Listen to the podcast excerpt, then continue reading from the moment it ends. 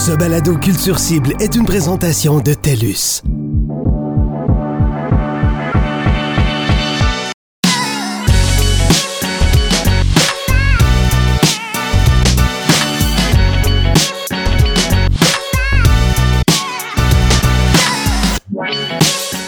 Préliminaires et les demi-finales de la 23e édition des Francouvertes sont maintenant derrière nous et on a eu l'occasion, au cours du processus, de découvrir 21 jeunes artistes pour le moins prometteurs. Neuf d'entre eux se retrouvent en lice pour le prix du public TELUS qui permettra à un artiste de mettre la main sur une bourse de 5000 dollars et qui comprend également un spectacle à la Maison de la Culture Maisonneuve dans le cadre de la série Révèle la relève. L'identité du gagnant sera révélée lors de la grande finale des Francouvertes le lundi 6 mai prochain au Club Soda. En attendant, on vous propose de découvrir ces neuf artistes par le biais de notre série de trois balados où l'on s'entretient avec trois des artistes finalistes pour le prix du public TELUS. Allons-y avec la formation rap funk OGB, le duo hip-hop Kirouac et Kodak Ludo, ainsi que la formation électropop Vice-Roi. Connais pas la fin. L'assiette remplie comme la coupe de vin. Toujours été béni par le hasard ou le destin. Festin certain, tous les jours le belly bien plein. Je fais ma propre sauce par instinct. Yeah. Jamais eu d'intérêt à me restreindre aux mêmes fins que les saints. Je veux plus que ce que j'obtiens. Yeah. Jamais assez de soutien. Je voudrais la figue et le raisin, mais c'est pas simple. Chaussures, je suis pas à plaindre. Même mes chaussures, tu vas atteindre un high. J'ai le temps, j'ai un plan, j'ai la chance, mais j'ai jamais un souci. Jamais un souci. Jamais un souci. Jamais un souci. Jamais, jamais un souci. Jamais un souci. Jamais un souci. Jamais un souci. On a commencé par faire la rencontre des gars de OGB pour qui ça s'est vraiment très bien passé en première ronde et en deuxième ronde, ils ont été numéro 1 après la première ronde et numéro 1 après la deuxième ronde. La pression est sur eux. en effet, mais euh, ils se tirent bien d'affaire à date euh, et puis on. Je pense qu'ils se- ils réfléchissent bien leur pratique. Ben, Pour ceux qui se posaient la question, OGB, à ne pas confondre avec OGM, veut dire original le gros bonnet, un, un- un titre qu'on pourrait dire un petit peu rigolo. Il vient Ouais. d'où ce nom-là? C'est Est-ce que c'était un peu un genre de cadavre exquis ou si c'était comme une petite joke entre vous? Je pense que c'est parti d'une expression Ouais. euh, que Sam, notre DJ, je pense, euh, Ouais. euh, coincé, euh, qui, dans le fond, je sais pas d'où lui a tiré ça, mais c'est comme un mélange de OG, original gangster, puis de gros bonnet, qui est une expression française euh, qui veut dire bon, une sommité dans quelque chose ou quelqu'un qui a beaucoup d'influence dans, dans un domaine. Fait que c'est ça, nous, on trouvait ça le fun de mixer ces deux trucs-là, puis ça reflétait un petit peu notre ambition. Fait que on s'est pas trop posé de questions, j'avoue. On aimait ça que ça soit trois lettres, facile à souvenir, puis euh, la, le petit, euh, la petite signification un petit peu drôle en arrière, c'est nice. Là. Ouais, c'est ça. Euh, vous êtes rencontrés euh, pendant vos études à Saint-Laurent Ouais. en musique. Puis c'est à ce moment-là que vous avez formé le groupe. Euh, Est-ce que tout le monde étudiait en musique? Ouais, c'est ça. Dans le fond, euh, on est tous pas mal de la même euh, cohorte. Sauf Ou deux. presque. Ouais, Arnaud puis Vincent qui sont un an plus jeunes que nous. Mais euh, ça reste que à Saint-Laurent, tout le monde se connaît facilement. Surtout euh, dans, dans le pavillon de musique, euh, c'est vite que tout le monde devient chummy, puis tout le monde joue avec tout le monde. Puis, euh, en gros, faire une histoire vite, euh, il y avait Sam, moi, Johnny qui habitait dans un appartement à un coin de rue. On tripait hip-hop. Euh, Frank jouait un peu avec lui. Drummer aussi jouait un peu avec lui. Bref, on s'est dit, euh, man, on tripe, on tripe tout sur le hip-hop. Faudrait qu'on. On, on écoutait beaucoup Bad Bad Not Good. Kendrick Lamar venait de sortir. To Pimp a Butterfly. Puis on s'est dit, man, genre, juste. Genre, on le fait, tu sais. On se lance, puis on a commencé à jammer, puis à développer notre son euh, comme ça. Puis en milieu de notre parcours, dans le fond. Puis dans le fond, tous les gars, c'est ça, étudiants en jazz. Moi, j'étais en classique, contrebasse classique. Puis, euh, mais ça reste que. Ouais. Yeah, man. Puis moi, Ça- c'est ça, à la base, euh, je faisais pas du rap, j'étais au piano. Mhm. Puis là, plus les compositions euh, se précisaient, plus on voyait qu'il fallait qu'il y ait un rappeur là-dessus. Fait que là, j'ai commencé à écrire des textes, puis ça a quand même bien cliqué avec euh, les instrumentaux. Fait que là, Vincent euh, Favreau, Greenpeace est venu s'ajouter au piano. Puis euh, on faisait des collaborations avec Arnaud au saxophone, puis ça fitait tout le temps bien. Fait qu'on s'est dit, au pire, on en met dans toutes les tunes, puis t'es juste dans le band, puis that's it. Puis en même temps, vos Voilà influences, vos musicales sont quand même assez vastes. Là, on passe comme du, du jazz au funk, il y a, il y a du, un peu de rock prog par moment, des Ouais. fois c'est un peu Ouais, ouais, psychédélique. Fait que vous allez dans plusieurs sphères tout en faisant de ça un cocktail hip-hop. Euh, Est-ce que c'était compliqué de consolider ça en une signature, parce que ça aurait pu aller dans mille, euh, de- dans mille directions. Puis finalement, ça donne quand même des chansons qu'on reconnaît votre signature à travers tout ça. Mais Mm. ça a dû être du travail de trouver cette signature-là? En fait, moi, je te dirais, euh, le travail plutôt, ça a été vraiment de coordonner les sets. euh, par exemple, faire des répétitions ou juste de se voir. Mais en soi, c'est le band se fait compose à 7 le plus possible.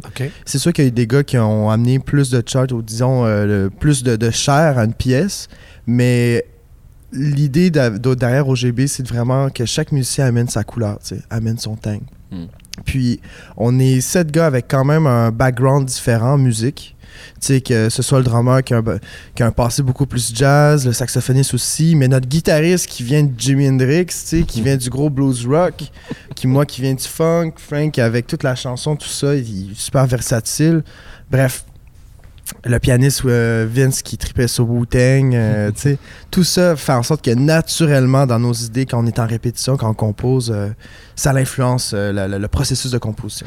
Dans un groupe, d'habitude, il y a toujours plus des têtes fortes qui tirent plus la couverte de leur bar. Vous autres, vous arrivez, vous êtes quoi, sept en tout, je pense? Ouais. Cette Vous bonne avez- grosse tête. Vous arrivez à être comme. Ouais, c'est ça, vous arrivez à être euh, sept. euh, à- tu sais, c'est- tout le monde y trouve son compte. Ouais, ben je pense que tout le monde a beaucoup d'affection pour les autres, fait qu'on veut vraiment que ça se fasse euh, de façon euh, à l'amiable, que tout le monde soit toujours content des, des- des décisions qui sont prises. Ça fait qu'on a des discussions qui sont longues quand même, puis qui peuvent... euh, Il y a beaucoup de back and forth, mais ça vaut la peine de prendre le temps, je pense, pour que tout le monde soit satisfait de- du résultat.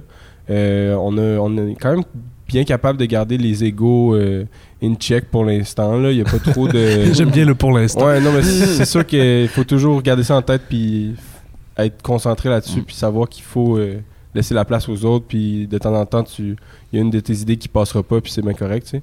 Euh, je pense que pour la composition, il y a quand même Sam puis Arnaud qui jusqu'à maintenant ont, ont fait beaucoup de compos parce que eux travaillent beaucoup ensemble puis nous amènent des idées puis sont souvent bonnes, fait qu'on les on les prend, mais tout le monde réussit tout le temps à mettre de, de son truc dans chaque compo, fait que pour l'instant, ça se passe bien. C'est ça. On, on réussit à discuter puis pas trop s'engueuler. C'est c'est bon. vraiment l'école de la vie. Hein. C'est l'école de la vie. Ah ouais, parce que ah ouais, on apprend à connaître euh, à la fois les limites des autres et nos propres limites. Puis, euh, mais ça reste, comme Frank a dit, euh, c'est bien dit, euh, on, on- on est tous là par amour, de la musique, puis aussi d'être avec les gars, les autres gars. Vous réussissez à trouver un équilibre dans les gros bonnets. Ouais, Ah ouais, sure. totalement. ben ça, tu vois, ça, là, ça fait partie de l'étiquette gros bonnet, tu sais. De la philosophie d'être un gros bonnet. Tu comprends? L'humi- L'humilité, l'espèce de respect d'autrui, le- sure. que comme tout le monde est dans le même bateau, tout le monde est dans le train, man, puis tout le monde avance à la même vitesse, comprends-tu? En fait, j'ai jamais remarqué, mais est-ce que c'est gros bonnet au pluriel ou au singulier? Au singulier. Ah, ah, donc c'est un seul Ah, gros bonnet. ouais, Vous êtes tous des petits bonnets dans un gros bonnet. Ouais, exact. c'est c'est une belle façon de le voir. Ouais, on est comme plusieurs têtes entourées d'un seul grand bonnet. Ouais. Ça fait schtroumpf un peu. Ouais. Ça fait poupée russe. Ça fait poupée russe, je trouve. C'est fort. Très fort.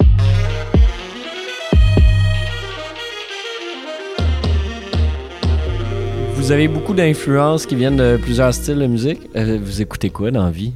C'est Oh. quoi que vous écoutez, genre sur votre selle quand vous vous déplacez? Beaucoup de choses. Moi, ces temps-ci, euh, j'écoute pas mal de hip-hop. J'ai commencé à écouter du hip-hop français, du rap français euh, récemment. Fait que là, je me fais un petit peu mon école de tout ça.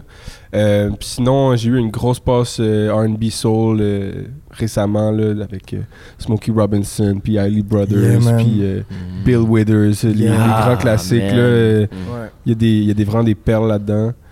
Mais moi, je dirais qu'en fait, euh, une chose qui joint tout le monde, les sept, c'est vraiment Jay Dilla. Je sais pas si vous connaissez ouais, JD. ben oui. Ah, Yeah. ben oui, mais là... Détroit Rock City, man. Genre, Euh, c'est c'est vraiment une grosse influence pour nous. euh, son approche, en fait, euh, du beatmaking, euh, de rente, en fait, l'instrumentation qui. Tu il faisait sur un MPC, tu sais, sur Mhm. la programmation. Puis de juste le rendre humain, tu sais, en temps réel. Il a vraiment carrément euh, révolutionné l'approche euh, du style hip-hop, tu sais. Puis euh, en amenant beaucoup de jazz, puis genre des, des espèces de tournures rythmiques, polyrythmie, on change de, de, de métrique et tout. Puis ce gars-là était complètement autodidacte, là, je tiens à le dire, c'est important. Là. Mm. Puis ben, ce génie-là influence beaucoup la- la- la- l'approche harmonique et rythmique, la groove. Ah ouais, la direction artistique carrément. Là. Ouais, puis la façon de traiter la musique, toute la recherche qui est, Ouais. qui est derrière ces beats, euh, nous aussi on essaie d'avoir cette recherche-là euh, pour la musique. Puis c'est drôle, j'ai l'impression qu'on fait un peu le contraire dans le sens où JD était capable de rendre un beat organique. Tu sais, comme on a l'impression que c'est joué par quelqu'un. Puis nous, en tant que band, de temps en temps, on essaie de, de faire en sorte que notre musique sonne comme un beat où il y a juste plein de petits éléments qui se complètent puis Mhm. forment un, un tout. Fait que je trouve ça intéressant quand même de, de faire le parallèle. ouais. Yeah, man.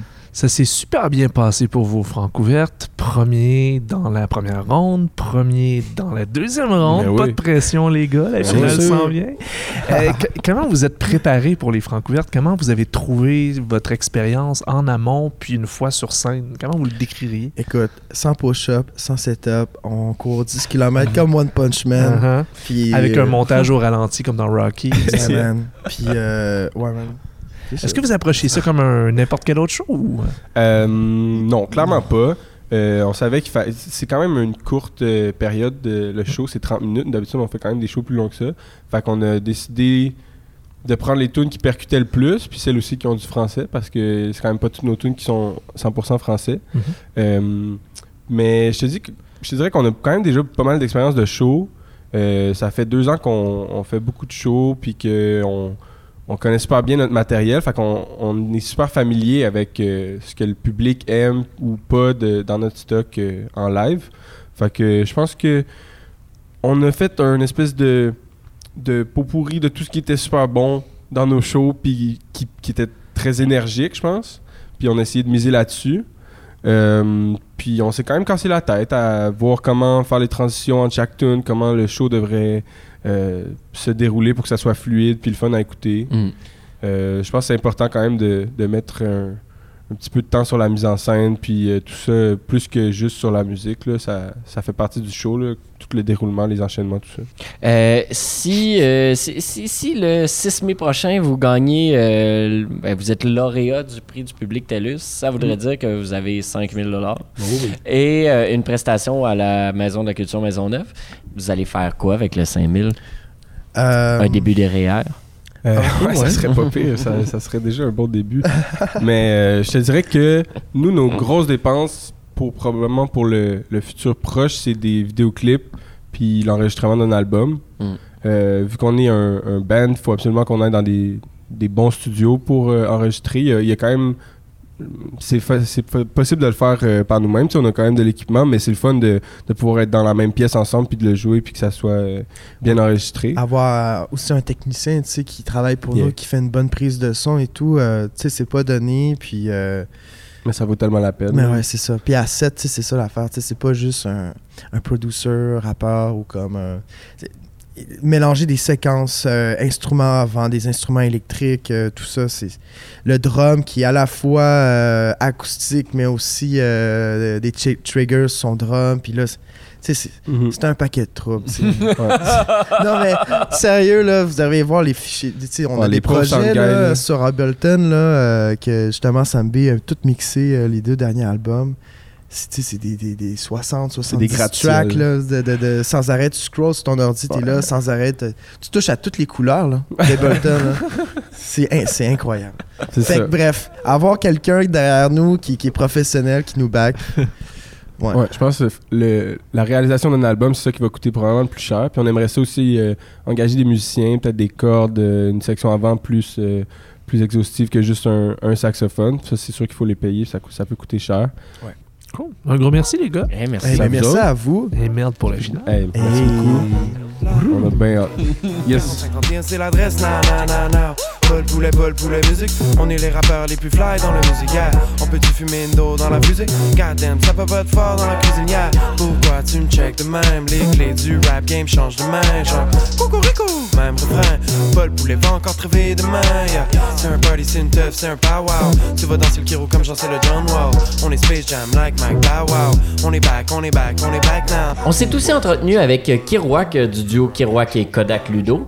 Euh, il est venu seul, c'est un jeune homme avec une bonne tête sur les épaules, j'ai trouvé, Marc-André. Absolument un très bel entretien avec Kiroak.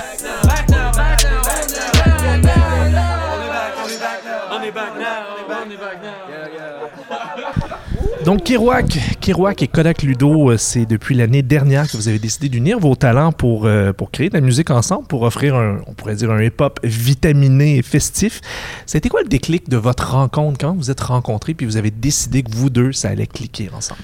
Euh, ça s'est un peu fait par hasard, la rencontre entre Kodak Ludo et moi, parce que on s'est d'abord rencontrés dans un contexte qui avait aucun lien avec la musique. Les deux, on est... On était, en fait, ben moi j'étais étudiant à l'UCAM en cinéma, lui il l'est toujours, mais on est rentré dans la même cohorte euh, en cinéma à l'UCAM. Et puis, euh, c'est pas dans ce contexte-là que j'imaginais rencontrer mon, mon beatmaker, mais je pense que tous les rappeurs ont un peu une.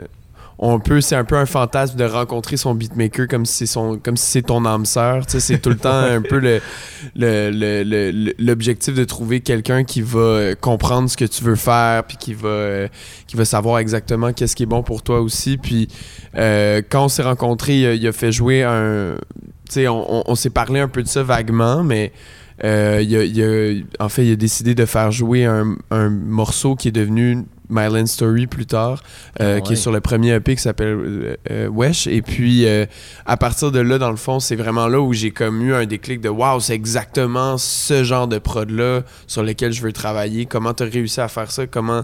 Explique-moi tout. Puis, tout de suite, on a fait comme OK, on va travailler ensemble. Euh, puis au fur et à mesure du temps, je pense que c'était devenu évident que c'était plus juste un rapper et son beatmaker, c'était un duo. Puis que c'était plus euh, juste simple de- d'aller avec les deux noms, d'aller en duo, de vraiment euh, collaborer en tant qu'équipe plus qu'en tant qu'artiste solo, dans le fond. Euh, depuis que, que vous êtes Kerouac et Kodak Ludo, euh, qu'est-ce que ça a changé au niveau de ta façon d'approcher la, la- la musique ou ta façon d'écrire? C'est sûr et certain que euh, tout le travail qu'on fait maintenant, et, comme, comme je l'ai dit un peu, c'est vraiment 50-50 dans le sens qu'il n'y en a pas un qui est par-dessus l'autre, il n'y en a pas un que ses décisions valent un plus grand poids. Et euh, c'est sûr que c'est un, petit défi des fois de sentir que tu sais, ça va pas juste être ton nom, fait que ça peut.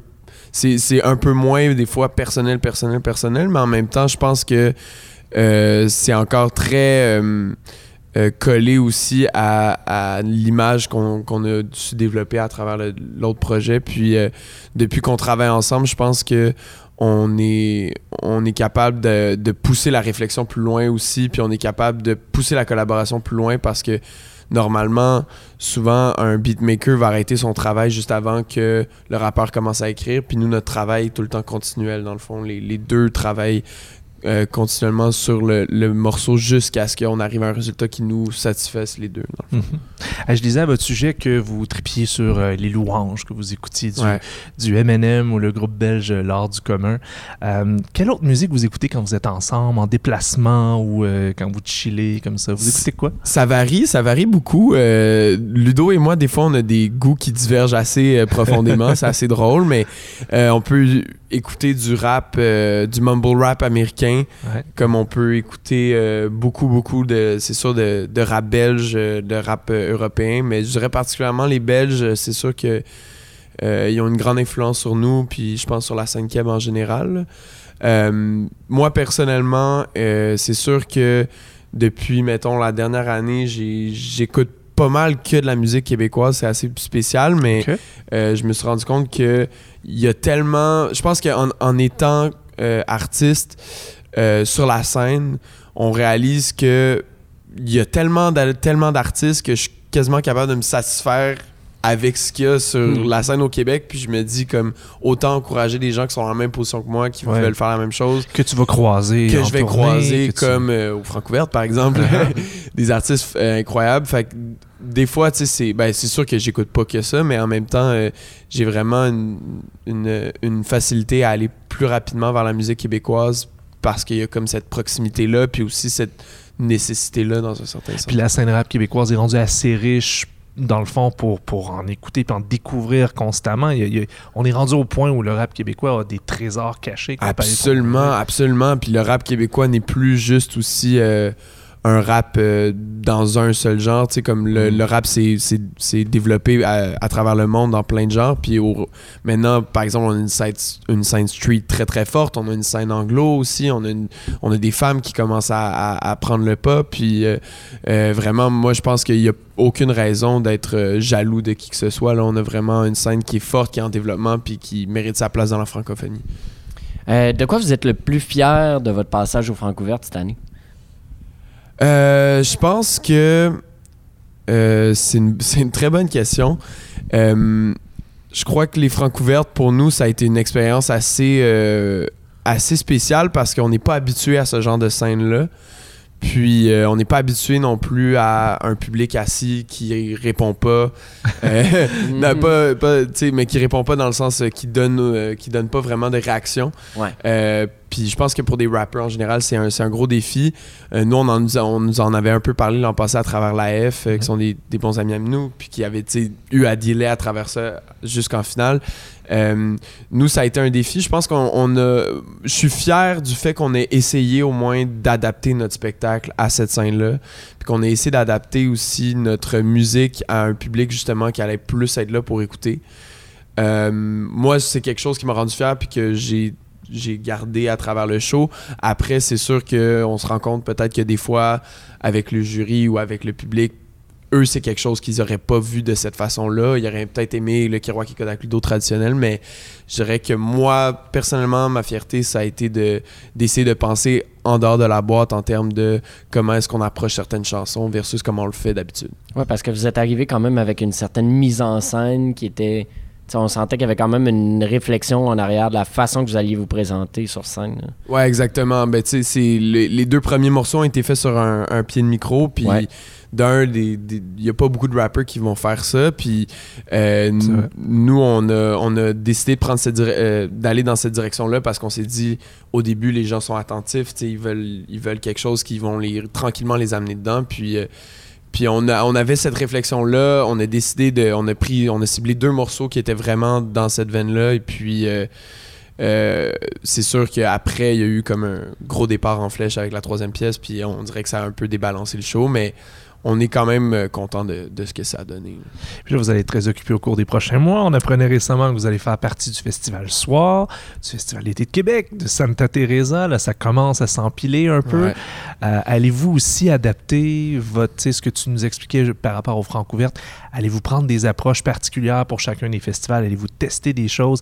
Parce que c'est des nouvelles crowds, là. C'est pas des gens qui vont nécessairement payer leur billet pour aller vous voir, mais qui vont vous découvrir, vous approcher ça comment? Ah, c'est sûr, c'est un énorme défi parce que euh, jamais on a eu à, à, à dealer avec autant de variétés en termes de durée de, de set, en Mhm. termes de, de scènes. Là, on va avoir des scènes extérieures, on va avoir des scènes, euh, des scènes intérieures, des, des scènes intérieures payantes, des gens euh, aussi qui vont. Il y a des festivals, il y a aussi des, des gens qui vont venir payer pour venir nous voir à l'extérieur. Euh, euh, on a parlé de l'ordre du commun, on fait la pre- leur première partie en septembre euh, Ouais. pendant quatre dates. Fait que ça, c'est un autre défi. Puis je pense que euh, va vraiment falloir euh, qu'on regarde plus objectivement nos shows puis faire comme OK, comment est-ce qu'on adapte à telle situation? Comment on adapte à 45 minutes, à 30 minutes, à 60 minutes? C'est où qu'on fait la cote, blablabla.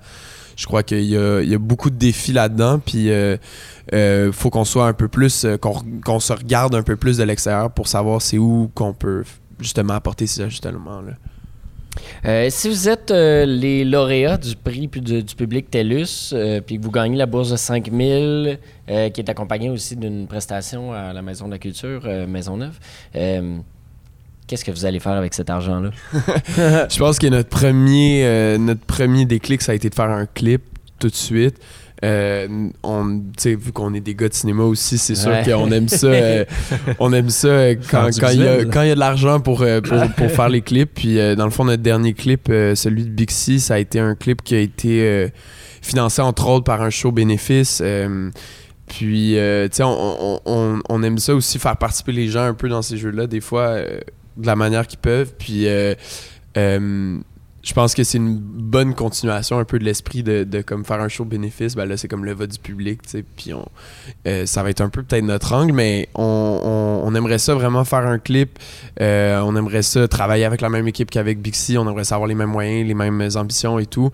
Puis euh, c'est sûr qu'avec un montant comme ça, je pense qu'on on peut, on peut. Puis euh, c'est le fun d'avoir accès à ça, même si on est indépendant puis on n'a pas accès au sub. Quand on n'a pas accès au sub parce qu'on n'est pas signé en distribution, ben là c'est comme il y a pas beaucoup de portes de- d'entrée puis ça c'en est une bonne, fait que on, tape, on touche du bois fort pour ça. On touche du bois. Est-ce que vous allez euh, essayer d'avoir Valérie Plante sur le prochain clip? Ben là, on aimerait ça avoir Brian Perrault sur le prochain clip. justement. ça sera. Le On sait, on sait que c'est un fan, fait que. on aimerait vraiment ça avoir Brian Perrault, ça serait concept. On vous le souhaite fortement. Un gros merci, Kiroak. Salut Kodak Ludo de notre part. Absolument, je vais le saluer. Merci énormément à vous. euh, puis euh, bonne continuation.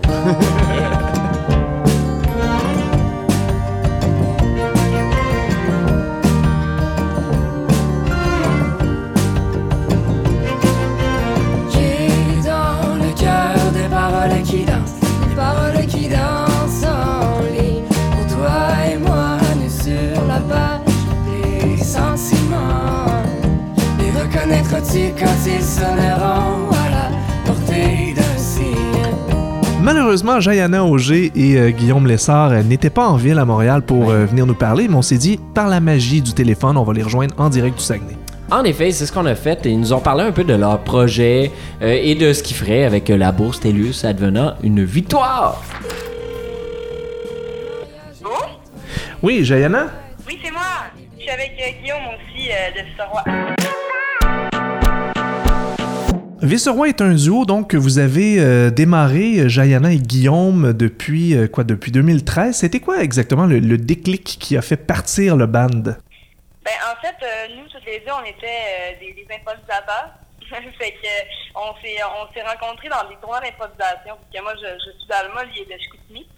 Puis malgré la rivalité supposée entre les deux villes, euh, ben, ça a vraiment cliqué. On a dit qu'on faisait tous les deux des textes puis des mélodies qui se ressemblaient beaucoup. Puis euh, on, a, on, a- on a décidé d'aller de l'avant là, avec ce projet-là. Puis euh, je vais le faire ensemble. En entrevue avec les Francouvertes, euh, vous avez dit que votre nom ne représente pas le papillon, mais bien la symbolique de l'animal qui se camoufle pour échapper à ses prédateurs.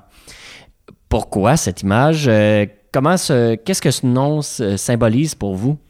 Ben, en fait, euh, est, moi, moi, personnellement, sais, nos textes sont assis dans la, symbolique, tout ça, puis on voulait un nom, on, on, cherche tout le temps une symbolique un peu à tout, d'avoir un nom, euh, un nom comme ça, je trouve que ça collait vraiment bien.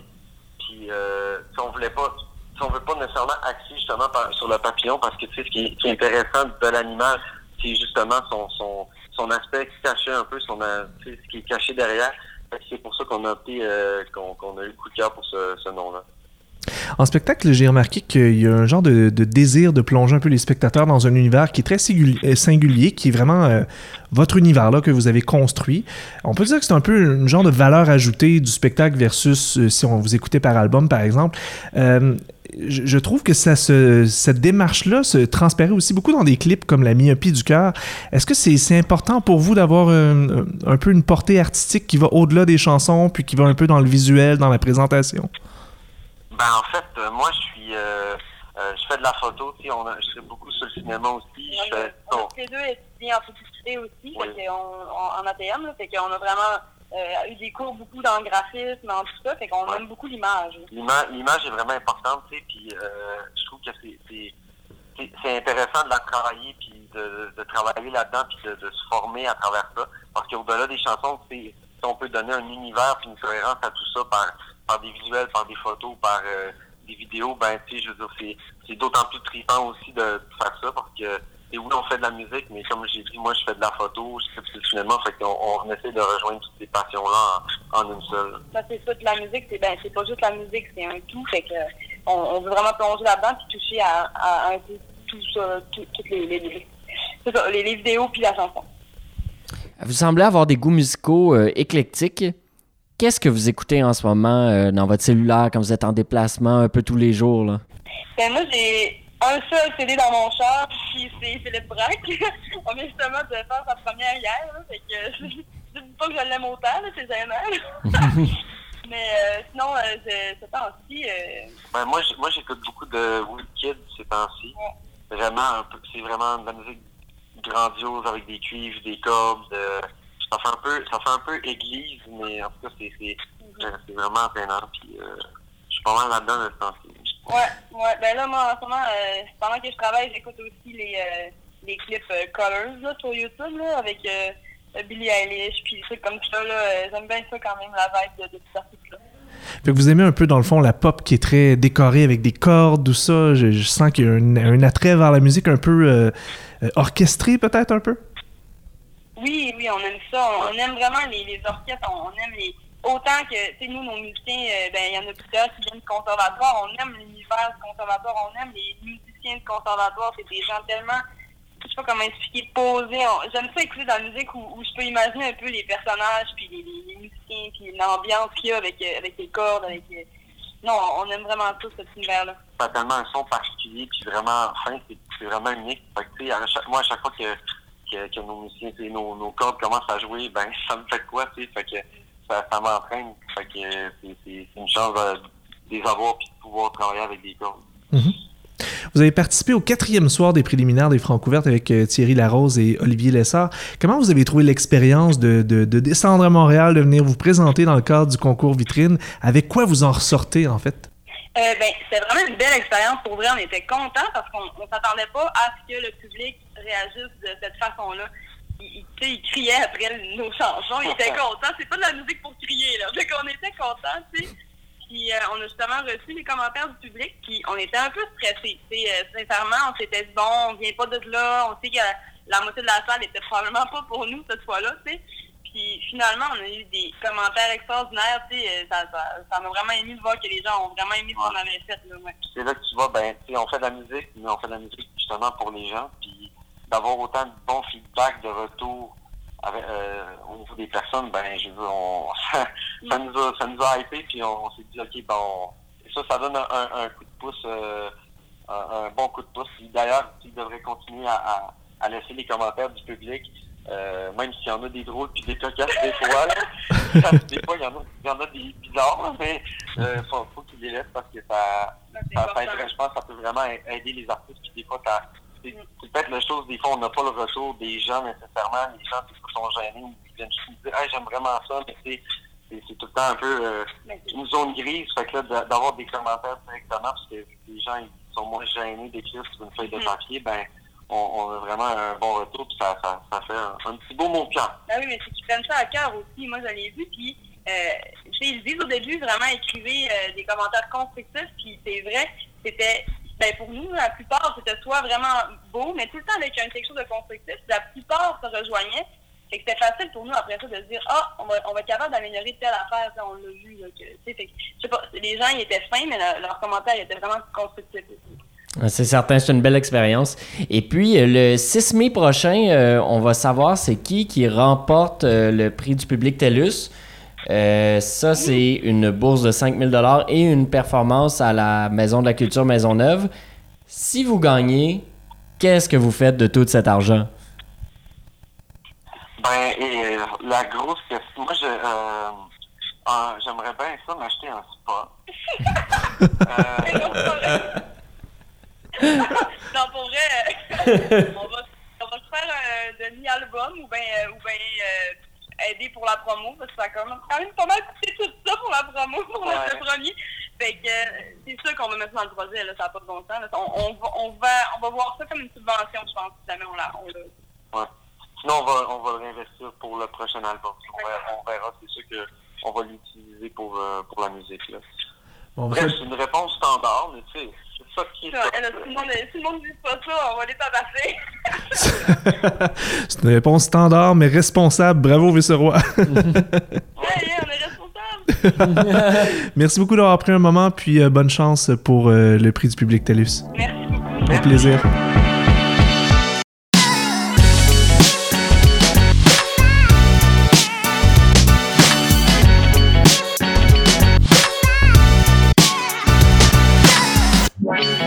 Visionner les vidéos des artistes en lice et voter pour votre artiste favori, rendez-vous au francouverte.com oblique vote d'ici au 4 mai.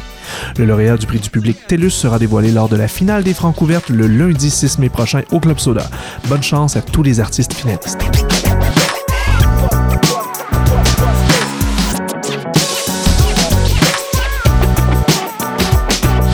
Recherche Éric Dumais. Entrevue et animation Louis-Philippe Labrèche et Marc-André Mongrain. Montage Jean-François Roy.